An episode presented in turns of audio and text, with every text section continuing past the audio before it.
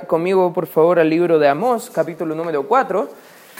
Y mientras que lo buscan, no sé si alguna vez eh, usted de los míos que cada vez que tiene que salir tiene que arreglarse. No sé si alguno de los presentes, en especial las damas, le dice a lo mejor a alguien, vamos a salir a tal parte, y de repente ese salir a tal parte, en especial con una dama, eh, convivo con una, estoy casado, ya y cada vez que le digo, vamos a salir, eh, estoy casi ideando que eso va a tomar en su preparación quizás 10 minutos. Ya me está mirando feo mi esposa, como una hora, quizá un poco más.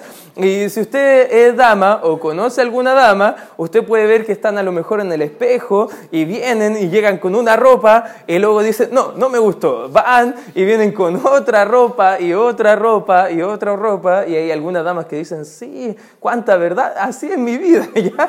En especial, nosotros los hombres tenemos que salir cinco minutos ducha, medio minuto lavar dientes, tres minutos con suerte va, eh, vestirse y peinar, ya ahí el viento lo peina nomás y no hay tanta preparación. Pero a veces cuando vamos a alguna parte importante, es necesario prepararse. No sé si alguna vez ha ido a una entrevista de trabajo, en especial los que son más grandes. Uno tiene que ir más formal, tiene que llevar su currículum, tiene que ir como casi va uno ensayando de camino a la entrevista, qué tendré que decir, cómo me voy a presentar, y, y cosas por el estilo que te ayudan a prepararte para encontrarte con alguien. Y justo acá en el texto que vamos a estudiar el día de hoy, Acá el Señor, Jehová, Dios de los ejércitos, va a salir al encuentro de su pueblo Israel y va a haber como un encuentro, una preparación que ellos deberían tener previo a juntarse con Él en esta reunión, eh, no tan esperada para Israel, pero sí anhelada por Dios. En Deuteronomio 28, no lo busques, más o menos desde el capítulo 28, del versículo 1 en adelante, hasta casi el, el final del capítulo, va a hablar todo el libro de Deuteronomio que Dios bendice la obediencia, pero también castiga la desobediencia. Y vemos que Dios es un Dios de justicia, ya lo hemos visto en este estudio, amén hermanos. Por ende, si nosotros somos obedientes a Dios, debemos esperar la bendición del Señor. Si tú eres fiel al Señor, si tú lees la Biblia, si tú haces lo que debes hacer como un hijo de Dios, no esperes solamente cosas malas que van a venir, como hemos visto anteriormente, pero también espera las bendiciones del Señor. Pero si tú estás en rebeldía con Dios, si tú has llegado en esta hora y has estado quizás durante toda tu vida o gran parte del último tiempo alejado del Señor, apartado a lo mejor de tu comunión con Dios. Ojo, no estoy hablando de congregarse. Muchos de nosotros podemos congregarnos y estando mal con el Señor. No estoy hablando de congregarse solamente, estoy hablando de tu comunión con Dios. Cómo tú puedes encontrarte con el Señor. Y acá en Amós capítulo 4, versículo 6, vamos a llegar quizás a la parte crucial del libro, donde Dios está llamando a prepararse para venir al encuentro con su Dios. Fíjate lo que dice el versículo número 4, para dar contexto, dice, id a Betel y prevaricad, aumentad en Gilgal la rebelión y traed de mañana vuestros sacrificios y vuestros diezmos cada tres días. Eso lo vimos la semana pasada, que por su religiosidad ellos estaban dando incluso más de lo que correspondía en tiempos que Dios no había determinado. Y dice, y ofreced sacrificio de alabanza con pan leudado y proclamad publicado ofrendas voluntarias, pues que así lo queréis, hijos de Israel, dice Jehová el Señor. Esta es la parte más crucial del libro, Dios ya ha estado confrontando a Israel por sus pecados, ya ha dicho que estaban haciendo mal, era un pueblo religioso, era un pueblo que se congregaba solamente para hacer cosas que no correspondían, era un pueblo que estaba contento con hacer su parte semanal y luego irse a su casa y no tener más relación con el Señor. Eso es media religiosidad, no solamente vamos a la iglesia porque tenemos que hacerlo para calmar nuestras conciencias, vamos a la iglesia porque es una necesidad, hermanos, amén, es una necesidad de escuchar del Señor, es una necesidad de estar en comunión con otros cristianos, es una necesidad poder servirnos por amor los unos a los otros. No lo hacemos solamente como un ritual, lo hacemos porque Dios demanda de nosotros algo más. Eh, aquí vemos un llamado a arrepentirse y volver al Señor. Versículo 6 dice, os hice estar a diente limpio en todas vuestras ciudades y hubo falta de pan en todos vuestros pueblos Fíjate y subraya, por favor, espero que hayas traído tu lápiz para subrayar la Biblia. Dice, más o pero no os volvisteis a mí. Subraya esa frase completa, por favor. No os volvisteis a mí, dice Jehová. Versículo 7. También os detuve la lluvia tres meses antes de la siega e hice llover sobre una ciudad y sobre otra ciudad no hice llover, sobre una parte llovió y la parte sobre la cual no llovió se secó. Y vendían, perdón, venían dos o tres ciudades, una ciudad para beber agua y no se saciaban. Y fíjate lo que dice la Biblia. Con todo, con todo, no os volvisteis a mí. Subrayala por favor nuevamente, dice Jehová. Os heriré con viento solano y con oruga la langosta devoró vuestros muchos huertos y vuestras viñas y vuestros higuerales y vuestros olivares, pero nunca, fíjate nuevamente la frase, nunca os volvisteis a mí. Subrayala por favor. ¿Cuántas veces van ya en este poco tramo? Van tres veces. Fíjate lo que sigue diciendo el versículo 10. Envié contra vosotros mortandad, tal como en Egipto, maté a espada a vuestros jóvenes, con cautiverio de vuestros caballos e hice subir el hedor de vuestros campamentos hasta vuestras narices, más, nuevamente la frase, no os volvisteis a mí, dice Jehová. Versículo 11, os trastorné como cuando Dios trastornó a Sodoma y Gomorra y fuisteis como tizón escapado del fuego, mas nuevamente por quinta vez no os volvisteis a mí, dice Jehová.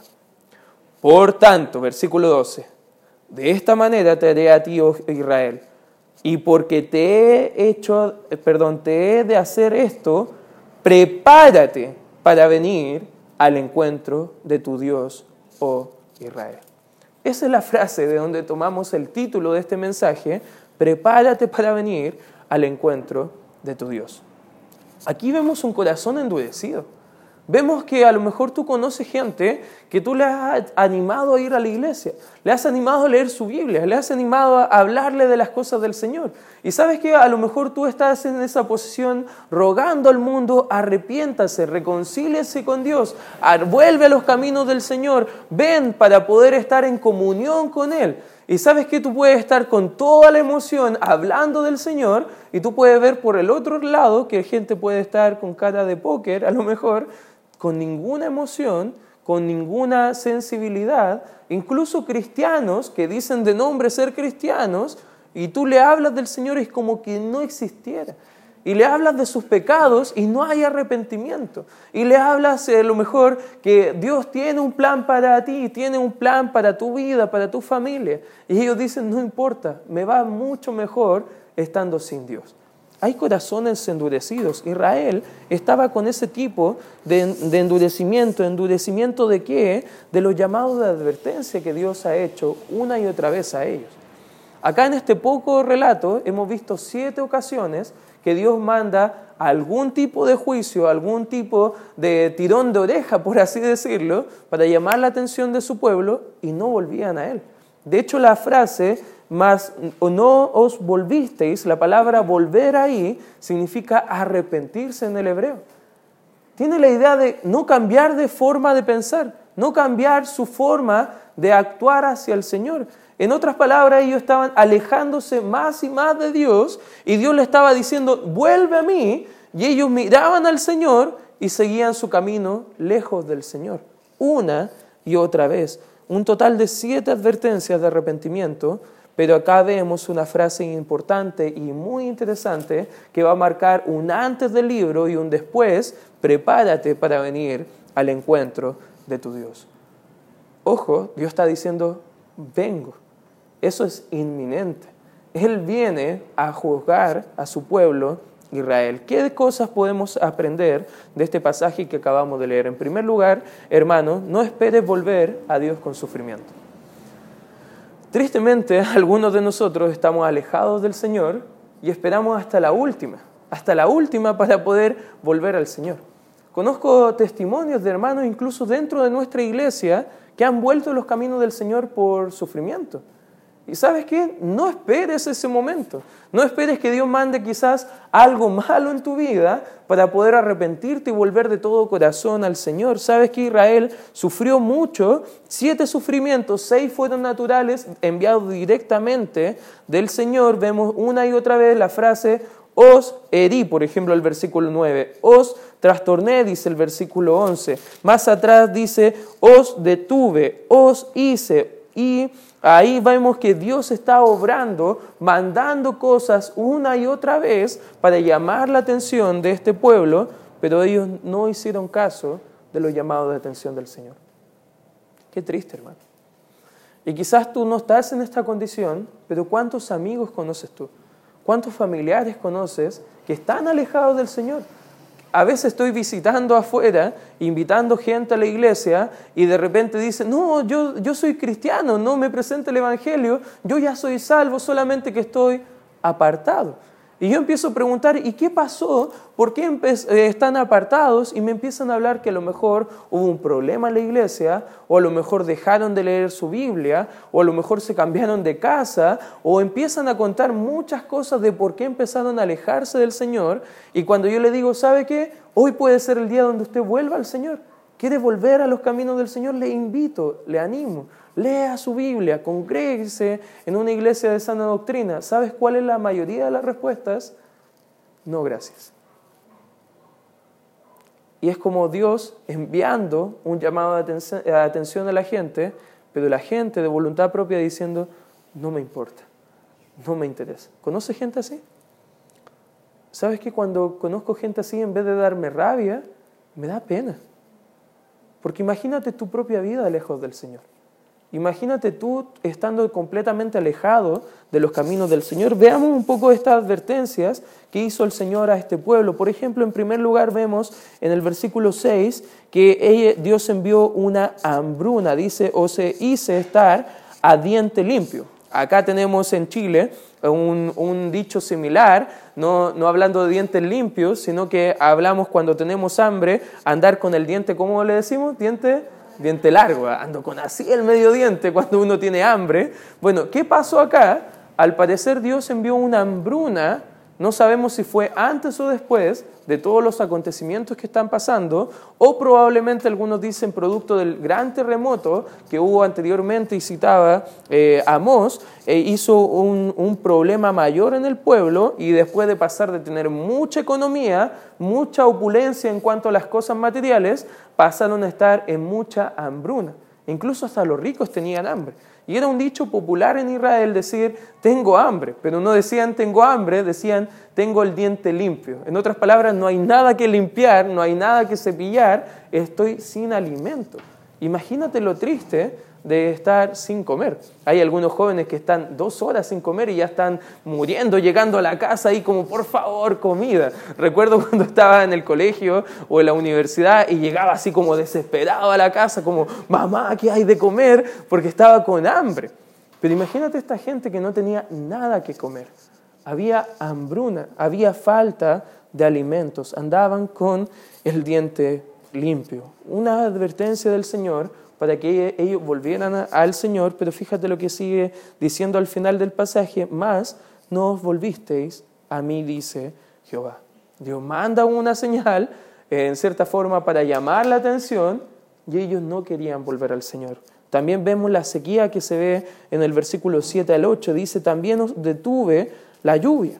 ¿Sabes que Dios no hizo llover en Israel como en los días a lo mejor de Elías. Habían tres años que no llovió y gente estaba muriendo literalmente de hambre. Y aquí eh, al parecer algunos dicen que estaba justamente hablando de ese mismo proceso que vino Elías y dijo acá, sabes que no va a llover y no va a llover hasta que yo vuelva a abrir mi boca. Y se fue por tres años, no llovió. Algunos dicen que fue una sequía muy similar, pero sea lo que sea, hermanos, aquí había mucha sequedad. Tú sabes que si no llueve, no hay tampoco alimentos. Algunos creen que aquí hubo, además de la sequedad, mucho problema porque animales estaban muriendo, estaban provocándose muchos problemas también de enfermedades. Tú sabes que cuando no llueve también hay mucha contaminación. Bueno, en esos tiempos no había tanta fábrica como, el día de hoy, pero también los, eh, los virus estaban ahí. Y había mucha, mucho contagio por animales muertos y otras cosas que estaban pasando, pero provocó muchos problemas en las cosechas, donde otros venían, según lo que dice el mismo texto, a buscar agua. Y sabes que venían a buscar agua y no encontraban agua. Al parecer no era solamente un juicio que Dios mandó en Israel, sino que también en los pueblos vecinos. Y algunos se mataban por agua, dicen algunos escritores. Imagínate, y con todo eso, dice el versículo 8 al final, con todo no os volvisteis a mí, dice Jehová. Vemos en el versículo 10 que viene otro llamado de atención del Señor, que fue una mortandad. Versículo 10 dice, envié contra vosotros mortandad tal como en Egipto. La verdad no sabemos a qué se está refiriendo, si fue en los tiempos antes de Dios liberar al pueblo de Israel de Egipto o probablemente en alguna de esas confrontaciones con el pueblo de Egipto cuando venían una y otra vez a pasar por ahí donde estaba Israel y poder a lo mejor llevar cautivos a algunos como esclavos, devolverlos a Egipto, no queda muy claro en la historia, pero lo que sí vemos que probablemente hubo muchos problemas que fueron notorios a ellos. Había mucha muerte. Es como recordar a lo mejor en épocas antiguas el holocausto que fue llevado a cabo en Europa en la Segunda Guerra Mundial. Cuando gente todavía escucha eso, eh, siente algo por dentro, como qué triste todo lo que pasó, qué, trágico todas las muertes que hubieron ahí. Incluso a lo mejor sin ir tan lejos, vemos fechas importantes como nosotros hemos tenido en Chile, como en el 73, y algunos dicen, bueno, qué, qué bueno que ocurrió eso. Pero hay gente que sufrió pérdidas familiares, están todavía tristes y con rencor hacia cierto bando político, pero imagínate, eh, eh, viniendo Dios a Chile y tratando de decir, ¿sabes qué? Todo eso lo mandé yo. Todas esas calamidades que estaba sufriendo el país, lo mandé yo, para que ustedes se arrepintieran y volvieran a mí. Pero fíjate lo que dice el 10, más no volvisteis a mí, dice Jehová. Antes fue hablando de la oruga y el viento, como se comieron todo, rapiñaron todos los viñades, no quedaba nada de alimentos en Israel. Luego en el versículo 11 vemos otro tipo de calamidades. Dice, os trastorné como cuando Dios trastornó a Sodoma y Gomorra. La verdad no especifica el texto cuál fue esa trastornación que ocurrió. Algunos creen que fue un tipo maremoto provocado por el mismo terremoto que menciona anteriormente, y eso arrastró y arrasó todas las casas de invierno y verano que estaba hablando en, pasajes anteriores. Otros creen que todo lo que está hablando de la trastornación que, está mostrando en Israel, probablemente producto de la misma hambruna, se estaban matando entre ellos para quitarse los alimentos. Imagínate, imagínate todo ese periodo de calamidades, de problemas, y vemos al final del 11, mas no volvisteis a mí, dice Jehová. Cambió todo su trato, cambió de la comodidad enviando adversidad. La verdad, hermanos, el sufrimiento puede hacer volver al pueblo de Dios o a veces puede hacer endurecer más a la gente. ¿Has conocido gente que porque ha pasado malas cosas en la vida está más dura con el Señor? ¿Sabes que tengo familiares así? Y me da mucha tristeza cuando quiero hablarle del Señor y Él me dice, pero ¿dónde estaba tu Dios? ¿Cuándo? Y me citan algo que le, malo que le pasó en la vida. Vemos en el libro de Apocalipsis que después de todos los juicios de Dios, de las trompetas, las copas, los sellos y todo lo demás, vemos que ni con todo eso el mundo se arrepentía y volvía al Señor. O sea, no es un problema del pasado, hermano, esto de los corazones endurecidos, es un problema actual y lo va a seguir siendo si el Evangelio no llega a los corazones de las personas. Por ende, si tú estás acá y tienes el corazón un poco endurecido, te ruego por favor, no esperes que Dios mande sufrimiento para poder volver a los caminos del Señor. ¿Sabes que Dios va a mandar sufrimiento si no te arrepientes? Fíjate que una y otra vez Dios está mandando sufrimiento para que Israel pueda volver a sus caminos, pero ellos no quisieron volver a los caminos del Señor. Como nuestra vida es frágil, vamos a pasar momentos a veces de angustia, de dolor, de desánimo, de sufrimiento, pero la verdad, hermanos, sin el Señor no podemos salir adelante. Lo que la gente no entiende que en esos momentos cuando más necesitamos de la ayuda del Señor. ¿Lo entiendes, hermano? Cuando estamos pasando tristezas, dificultades, ahí aférrate más del Señor. No te alejes, acércate a Él. No esperes que Dios te llame con dolor. Más bien, vuelve a Él con todo tu corazón. Vuelve a Él mientras todavía hay esperanza. Romanos 8, acompáñenme por favor ahí. Romanos capítulo 8, algunos textos a considerar. Fíjate lo que dice el versículo 28. Y sabemos que a los que aman a Dios, fíjate lo que dice la Escritura, todas las cosas le ayudan a bien. Esto es a los que conforme a su propósito son llamados. En el contexto de Romanos estaban viviendo calamidades peores. Probablemente estaban matando cristianos romanos en diferentes partes del imperio, prendiéndole fuego para iluminar las calles algunos destrozados en el Coliseo, simplemente por decir que eran cristianos. Imagínate acá el apóstol Pablo conociendo la realidad de la iglesia, que muchos creyentes, muchos familiares de creyentes habían muerto y él animándole y diciéndole, ¿sabes qué? Todas estas cosas no ayudan a bien. Imagínate la, la cara de las personas que estaban escuchando esto, pensando como, ¿qué estás hablando, Pablo? ¿Cómo puedes decir que la muerte de mi familiar, ¿Cómo puedes decir que a lo mejor esta ruptura matrimonial? ¿Cómo puedes decir que a lo mejor la pérdida de mi trabajo? ¿Cómo puedes decir que todo esto malo que me está pasando, esta enfermedad probablemente, sea para mi bien? ¿Sabes qué? Como cristianos, las cosas malas van a ser para nuestro bien. Si estás alejado, van a ser un llamado de atención para volverte a los caminos del Señor. Y si estás firme, va a provocar carácter en tu vida para poder seguir avanzando con más, con más compasión, con más denuedo, con más firmeza en los caminos del Señor. Recuerda que una fe no probada no es una fe digna de ser imitada, pero una fe probada por el fuego de, la prueba del Señor va a ser una fe que va a pasar, va a salir limpia y va a ser digna de ser imitada por otros en el libro de Apocalipsis capítulo 3, versículo 20, si no me equivoco, habla de que estos cristianos que estaban muriendo en ese periodo eran fieles hasta la muerte.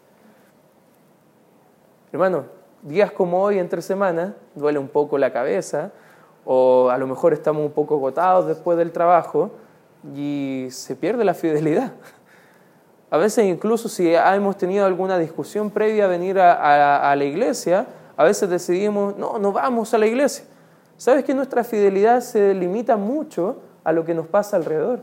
Pero sabes que todas las cosas nos ayudan a bien según lo que nos enseña la Biblia. Sin Él nada podemos hacer. Juan 15, 5 nos enseña esa verdad. Si estamos lejos del Señor, no podemos por nuestra propia cuenta. Por ende, no esperes que Dios te llame con dolor, hermano. No esperes que Dios mande algo malo para recién ahí ponerte las pilas y seguir al Señor. No, en segundo lugar, más bien prepárate para el encuentro con tu Creador. Capítulo 4 de Amós, versículo 12, dice, por tanto, de esta manera te haré a ti, oh Israel, y porque te he de hacer esto, prepárate para venir al encuentro de tu Dios, oh Israel. Algún día tú y yo vamos a estar parados delante del Señor y ese día vamos a tener que rendir cuentas que hemos hecho con nuestra vida. No sé si eso te anima o te aterra. ¿Sabes que Cuando yo estaba como jovencito viviendo en pecado, lejos del Señor, recuerdo que una vez Pastor Iván estaba predicando del tribunal de Cristo, donde muchos creyentes llegaban a la presencia del Señor en el cielo, y yo pensaba anteriormente, el tribunal, ahí me van a juzgar, qué mal. Pero la verdad no es ese el punto. El punto del tribunal de Cristo es que vamos a ser premiados por lo que hemos hecho por Él estando acá en la tierra, hermano. No es el tiempo en el cielo, es el tiempo acá en la tierra. Y sabes qué, escuchando la predicación, yo estaba muy emocionado imaginándome cómo va a ser ese encuentro con el Señor, cómo le vamos a ver cara a cara, cómo cristianos van a estar glorificándole a Él, cantándole a Él, santo, santo, santo. Y de repente en la predicación recuerdo que Pastor Iván hizo un quiebre y dijo, pero algunos van a irse avergonzados. Y yo pensaba, ¿qué? ¿por qué? ¿Por qué como en ese cuadro de gloria, como en ese cuadro de regocijo, como en ese cuadro tan hermoso que vamos a estar en el cielo, algunos van a estar tristes y avergonzados? Y sabes que la Biblia da la respuesta porque nunca vivieron para el Señor. Porque solamente les bastó ser salvos del infierno, pero toda la vida vivieron como si Dios no existiera acá en la tierra.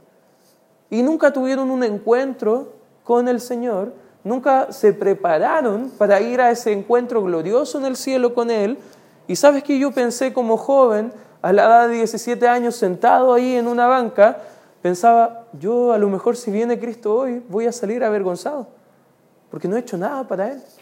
Si he ido a la iglesia, si he memorizado textos de la Biblia, si he ido a evangelismo, pero siendo honesto, no, no he hecho nada para el Señor. No me he preparado para que Él venga el día de hoy. Y te hago una pregunta, hermano. ¿Tú estás preparado para el encuentro con tu Creador? Si Cristo viniera ahora, ¿tendrías gozo o estarías aterrado porque probablemente tú también serías avergonzado? ¿Estás preparado para ese hermoso evento, hermano? ¿Sabes qué? Vamos al libro de Apocalipsis. Acompáñame por favor ahí, al libro de Apocalipsis, capítulo 22. Versículo 7 dice la escritura, el Señor Jesucristo, hablando a la iglesia, esto puede ser una aplicación directa para nosotros hermanos, dice, he aquí, vengo, ¿cuándo dice la escritura? Pronto. Aquí está hablando el Señor Jesús. Dice, he aquí, vengo pronto. Bienaventurado el que guarda las palabras de las profecías de este libro. Bienaventurado el que obedece, porque a él le voy a bendecir. Bienaventurado aquel que vive para mí, porque él va a ser recompensado. Eso está diciendo la escritura. Pero sabes cómo en Deuteronomio, como empezamos, si no estamos haciéndolo, vamos a ser desventurados, no bienaventurados. En vez de tener la bendición del Señor, vamos a tener el castigo justo a nuestra vida completamente apartada del Señor. Fíjate lo que sigue diciendo ahí mismo en Apocalipsis, pero ahora el versículo 12 dice, He aquí, yo vengo pronto, y mi galardón conmigo para recompensar a cada uno según sea su obra. El Señor va a recompensarnos, hermanos. No hacemos las cosas para el aplauso, pero qué bonito sería cuando lleguemos al cielo que podamos ver que todo lo que hemos hecho es para glorificar al Señor. Amén, hermanos. Y qué lindo que no a lo mejor gente acá en la tierra te lo reconozca, pero que Cristo mismo te diga, ¿sabes qué? Quiero recompensarte. Quiero darte un premio porque he visto tu fidelidad. He visto que has hecho las cosas por amor a mí. Eso sería muy hermoso, hermano, que lo podamos estar pensando y considerando. Versículo 20 dice, el que da testimonio de estas cosas, dice, ciertamente vengo en breve. ¿Sabes que el apóstol Juan está mirando todos los acontecimientos del fin de los tiempos y al final de todo dice, el Señor dijo que viene pronto. Y al parecer es algo que va a suceder sí o sí. Y doy certeza. Pero fíjate la respuesta de Juan a que la venida de Cristo, a, que Él viene pronto, dice, amén. Así sea, Señor. Sí, ven, Señor Jesús. Si Cristo viniera hoy, si Cristo te dijera, vengo esta noche, tú podrías decir como el apóstol Juan, Juan diciendo, amén. Sí, Señor, ven ahora. No hay nada que ocultar. He vivido mi vida para glorificarte. He vivido mi vida para honrarte. Estoy seguro que no voy a ser avergonzado porque lo he hecho de corazón. No por religión, lo he hecho de todo corazón. Ojo, acá está marcando un antes y un después en Amós, porque lo que está llamando la atención Dios a Israel es que ellos hacían las cosas solamente para ser vistos y no para obtener la recompensa real de su Creador. Y su Creador venía y le estaba diciendo, prepárate, porque vengo pronto al encuentro contigo. ¿Sabes qué? Dios nos anima a estar preparados. Qué triste, hermanos, que vivimos toda la vida como si no Cristo no viniera. Incluso si te hago la pregunta, ¿cuánto están, ¿cómo están tus planes de aquí a quizás a tres meses? Probablemente algunos ya tienen planes que van a hacer. Quizás algunos ya tienen planificadas las vacaciones de verano que van a venir en seis meses más, quizás. Algunos tienen planificado cuándo se van a casar, qué van a estudiar, qué van a hacer después de, de estudiar. Y pensamos que todo, tenemos toda una vida por delante, pero olvidamos la realidad que a lo mejor Cristo viene ahora mismo. ¿Lo entiendes, hermano? Y si no lo entiendes, no estás viviendo con ese sentido de urgencia que Cristo nos quiere poner. Porque la verdad, Cristo viene pronto. No sabemos el día, no sabemos la hora, por ende debemos ponernos las pilas y seguir al Señor con todo el corazón. ¿Cómo me preparo para la venida del Señor? ¿Cómo me preparo para el encuentro con mi Creador? En primer lugar, si no eres salvo, comienza ahí. ¿Es Dios tu Dios? Porque fíjate, en Amós dice el versículo 12, dice, prepárate para venir al encuentro, y hay dos palabras interesantes ahí, de tu Dios. ¿Es Jesús tu Dios? ¿Has tenido un encuentro personal con Cristo como tu Señor y Salvador personal? Si mueres hoy, ¿irías al cielo con Cristo? ¿Sabes qué? Si no, hoy ven a Él. Ven a Él en arrepentimiento y fe. Ven a Él para ser salvo. Porque la verdad, si no has tenido ese primer encuentro, no importa que estés haciendo las demás cosas. Porque no vas a tener un encuentro con tu Creador, más bien vas a estar alejado por la eternidad del Señor, por toda una eternidad en el infierno. Pero comienza ahí siendo salvo. Pero si eres salvo, sabes que en segundo lugar también vive para Él. Vive para el Cristo. Tu vida refleja relación o religión. Tu vida refleja una entrega completa o refleja un cristianismo tibio. ¿Sabes lo que dice Cristo en Apocalipsis de los cristianos tibios? Que le repugnan, que los vomita de su boca. No sé tú, pero yo no quiero que Cristo me vomite. Repugnar. Imagínate la idea de ser algo tan despreciable que tienen náuseas. ¿Sabes qué? Eso es nuestra vida cuando nos vivimos para el Señor, cuando vivimos no preparándonos para el encuentro de nuestro Creador. En tercer lugar, también cómo me preparo para el encuentro con el Señor, compartiendo a Él, compartiendo de Él. Compartimos de Cristo cuando venimos a la iglesia. Debe ser un gozo para nosotros venir a la iglesia, ¿ven hermanos? Debe ser un gozo poder leer del Señor, conocerle más en la palabra. Y sabes que si tú estás luchando con leer la Biblia, te animo, considera tu propia vida. Porque a lo mejor si no hay gozo por leer la Biblia, a lo mejor no eres salvo. Pero a lo mejor puede ser también porque eres un cristiano inmaduro y necesitas entender un poco más de qué se trata y cómo Dios te ama. Busca un discipulado, busca a alguien que te pueda ayudar porque la Biblia es una fuente de riqueza, es delicias a su diestra para siempre, dice Salmos 16:11. ¿Estás hablando a otros de Cristo? ¿Sabes que no podemos hablar de Cristo a otros si no conocemos a Cristo primeramente? Día a día tienes tu tiempo devocional. ¿Estás orando al Señor? ¿Estás haciendo lo que deberías hacer como cristiano? ¿Sabes qué? Son cosas pequeñas que uno dice no son tan importantes. ¿Sabes qué? Son muy importantes. Son demasiado importantes porque vamos a estar en el encuentro con nuestro Creador en algún momento. Y en último lugar, como vimos en Apocalipsis, volvamos ahí por favor en Apocalipsis capítulo 22, ¿estás anhelando que Él vuelva? ¿Estás anhelando que Él vuelva? Fíjate el 17. Capítulo 22 de Apocalipsis, versículo 17, dice, y el Espíritu, hablando del Espíritu Santo, fíjate, está Espíritu con mayúscula ahí al comienzo, y la esposa, y no está hablando la esposa del Espíritu, está hablando la esposa de Cristo, que es la iglesia. Efesios 5, 25 al 33 nos muestra esa verdad. ¿Qué está diciendo el Espíritu Santo? ¿Qué está diciendo la iglesia del Señor? Dice, ven, y el que oye, diga, ven. Hermano, ¿estás escuchando este mensaje el día de hoy? ¿Estás anhelando al Señor diciendo, ven Señor? Fíjate lo que está diciendo acá. Y el que tiene sed, venga. Y el que quiera, tome del agua de vida gratuitamente. Versículo 20. Y el que da testimonio de estas cosas dice, ciertamente vengo en breve. Amén. Sí, ven Señor Jesús. La gracia de nuestro Señor Jesucristo sea con todos vosotros. Amén. Hermano, ruega por la gracia del Señor. Un día vamos a ir al encuentro con nuestro Salvador. Para Israel era un día donde ellos tendrían que rendir cuenta de todo lo que han hecho. Para nosotros va a ser también aquel día. No va a haber condenación, pero sí va a haber vergüenza.